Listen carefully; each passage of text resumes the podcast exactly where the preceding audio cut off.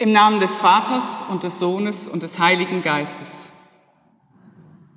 Unsere Hilfe steht im Namen des Herrn. Der Herr sei mit euch.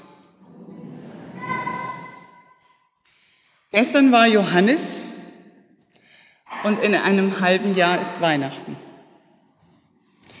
Das ist genau ein halbes Jahr auseinander weil Johannes der Vorläufer von Jesus ist. Johannes und Jesus beide verkünden, dass Gott zu uns kommt und dass wir nicht bleiben können, wie wir sind.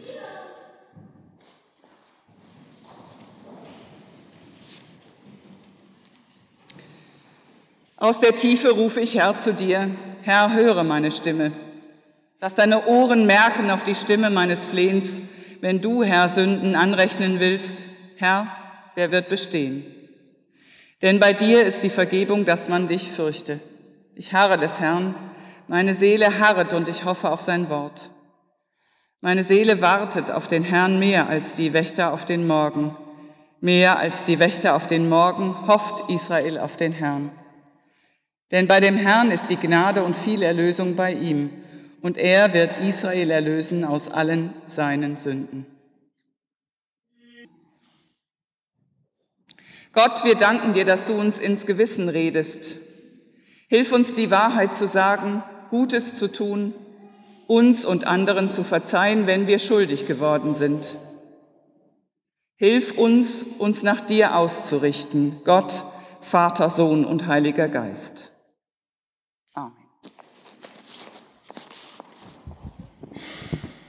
Jesaja 40, 1 bis 8. Tröstet, tröstet mein Volk, spricht euer Gott. Redet mit Jerusalem freundlich und predigt ihr, dass ihr Knechtschaft ein Ende hat, dass ihre Schuld vergeben ist, denn sie hat doppelte Strafe empfangen. Von der Hand des Herrn für alle ihre Sünden. Es ruft eine Stimme, in der Wüste bereitet den Herrn den Weg, macht der Steppe eine ebene Bahn unserem Gott. Alle Täler sollen erhöht werden und alle Berge und Hügel sollen erniedrigt werden. Und was uneben ist, soll gerade und was hügelig ist, soll eben werden. Denn die Herrlichkeit des Herrn soll offenbart werden und alles Fleisch miteinander wird es sehen. Denn des Herrn Mund hat's geredet. Es spricht eine Stimme, predige. Und ich sprach, was soll ich predigen? Alles Fleisch ist Gras und all seine Güte ist wie eine Blume auf dem Felde. Das Gras verdorrt, die Blume verwelkt, denn das Herrn Odem bläst da rein. Ja, Gras ist das Volk. Das Gras verdorrt, die Blume verwelkt, aber das Wort unseres Gottes bleibt ewiglich.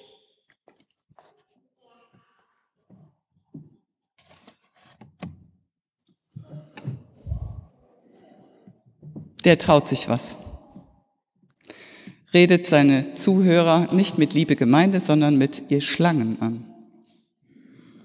Schlangen gelten als listig, vielleicht auch als hinterlistig, auf jeden Fall als gefährlich. Der traut sich was, droht mit der Hölle, so dass man das Höllenfeuer förmlich knistern hört. Er tut nicht schön, er verpackt nicht schön, er ist offen, schnörkellos und direkt. Und die Leute kommen in Scharen. Und das angesichts der Tatsache, dass dieser Johannes eigentlich ein Nerd ist. Wissen Sie, was ein Nerd ist? Das ist so ein komischer Kauz. Der ist nämlich seltsam gekleidet, Kamelhaarmantel, isst seltsame Sachen, Heuschrecken und wilden Honig. Das erinnert doch eher an Dschungelcamp. Und er ist an einem seltsamen Ort in der Wüste. Aber wenn einer so komplett anders ist, so ein kompletter Nerd, dann scheint das schon wieder anziehend zu sein. Ich las in John Steinbeck meine Reise mit Charlie. Charlie ist übrigens ein Hund. Wie er auf seiner Tour durch Amerika eines Tages, eines Sonntags Halt macht in einer Kirche und da ein Prediger erlebt aller Johannes dem Täufer. Ich lese Ihnen das vor. Das dauert jetzt ein bisschen länger, aber es lohnt sich.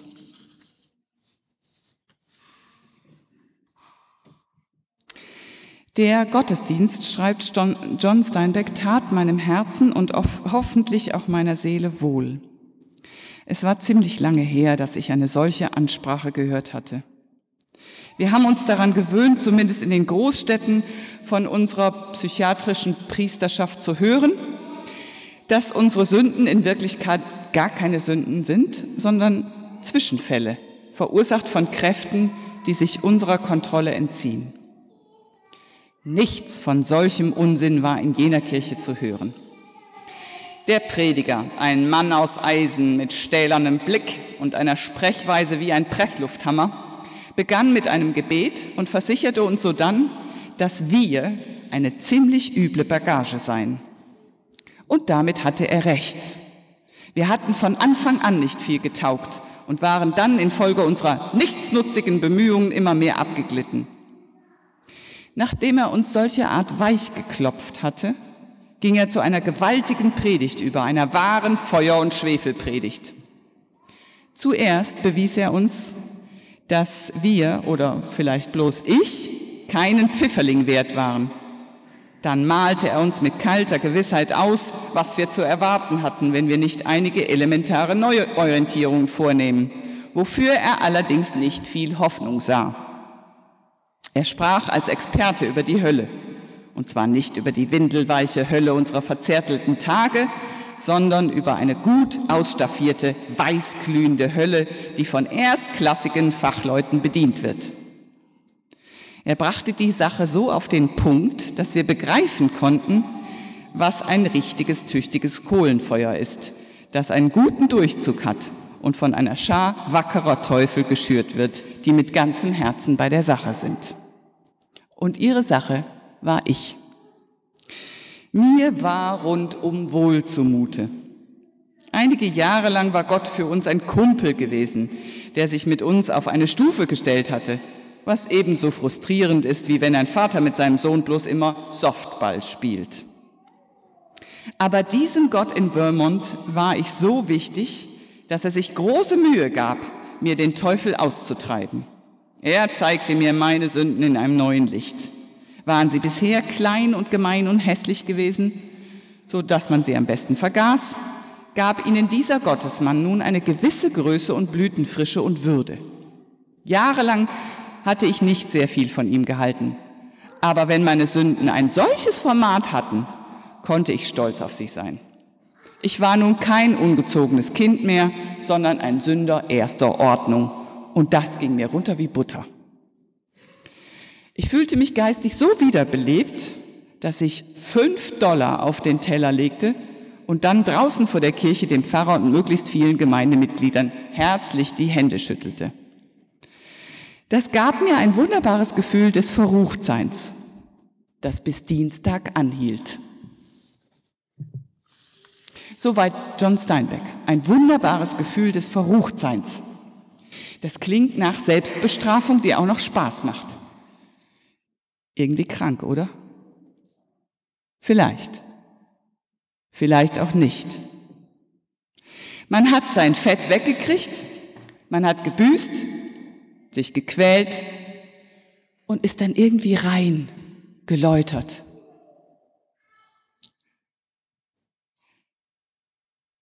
Als ich noch gejoggt habe, da hatte ich auch so ein Gefühl wenn ich frisch gewaschen aus der Dusche kam und mir alle Muskeln wehtaten von dieser elenden Schinderei, dann war ich mit mir selbst im Reinen. So kann man mit Religion mit sich ins Reine kommen. Und Gott hat keinerlei Ansprüche an einen. Die Wirkung des Gottesdienstes hält bis Dienstag. Und danach? Ich glaube, in John Steinbecks Leben hat sich nicht viel geändert. Er hat ja gebüßt, abgebüßt. Buße, wie Johannes sie fordert, meint etwas anderes. Meint Neuorientierung, meint Sinnesänderung, meint ein anderes Denken. Ich glaube, die Wüste ist nicht der zufällig gewählte Aufenthaltsort eines Nerd, eines Sonderling. Es sind die Wüstenzeiten unseres Lebens, die uns zum Umdenken bringen. Die Krankheit eines Kindes. Der Auszug des Partners, der Partnerin. Ein Schlaganfall. Der Verlust eines Freundes können uns in eine tiefe Krise stürzen. Wer hält mich? Was trägt mich? Wie soll es weitergehen? Was soll ich tun? Ich kann kein Brot wegwerfen, sagen ältere Leute manchmal. Krieg, Verlust der Heimat, Hunger, waren Wüstenzeiten, die sie nach Gott haben rufen lassen und ihnen den Wert der Lebensmittel beigebracht haben, und zwar unvergesslich beigebracht haben bis ins Alter. Aber das ist kein Automatismus, dass Wüstenzeiten einen zum Umdenken bringen. Der Mensch ist unglaublich vergesslich. Trotz eigener Fluchterfahrung, nach dem Krieg war man als Vertriebener hier im Westen lästig, ein zusätzlicher Esser. Können die, die damals die Heimat verloren haben, heute sagen, was wollen die Flüchtlinge hier? Die machen nur Ärger. Die kriegen es hinten und vorne reingeschoben. Und wir damals Johannes fordert eine Sinnesänderung über Dienstag hinaus. Und dabei ist er erfrischend konkret und gar nicht weltfremd. Den gut situierten Bürgern Detmolds sagt Johannes, teilt mit denen, die nichts haben, die hungern. Denen, die mit Geld zu tun haben, sagt er, betrügt nicht, hinterzieht nicht, schafft nicht beiseite. Den Soldaten sagt er, schindet nicht, plündert nicht, spielt nicht mit Wehrlosen. Kein Wort davon, dass Steuereinnehmer, Soldaten und Reiche bäh sind. Wir sollen nur das Unrecht, das in der Welt ist, nicht noch durch eigene Rücksichtslosigkeit vermehren. Genial einfach, der Johannes. Und wenig weltfremd. Und auch wenig neu. Propheten sprechen das aus, was wir eigentlich im tiefsten Innern selbst wissen. Man kann sich dann empören, sich dagegen wehren, draufhauen. Wenn ich mich ertappt fühle, dann gehe ich meistens zum Angriff über. A la König Herodes.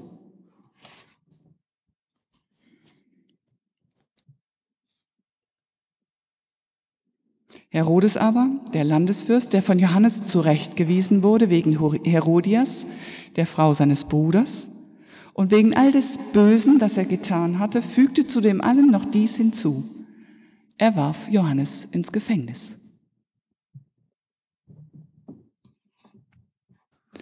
Entweder so oder man geht in sich, sieht Schuld ein, bittet um Verzeihung und nimmt sich vor, sich zu ändern. Und das muss man leider täglich neu tun. Martin Luther sagt, mit der Buße kommt man nie an ein Ende. Abgebüßt gibt es nicht. Die erste seiner 95 Thesen, mit der die, mit denen die Reformation anfing, lautet, das ganze Leben der Gläubigen ist auf eine unaufhörliche tägliche Buße. Und der Friede Gottes, der höher ist als all unsere menschliche Vernunft, der bewahre unsere Herzen und Sinne in Christus Jesus. Amen.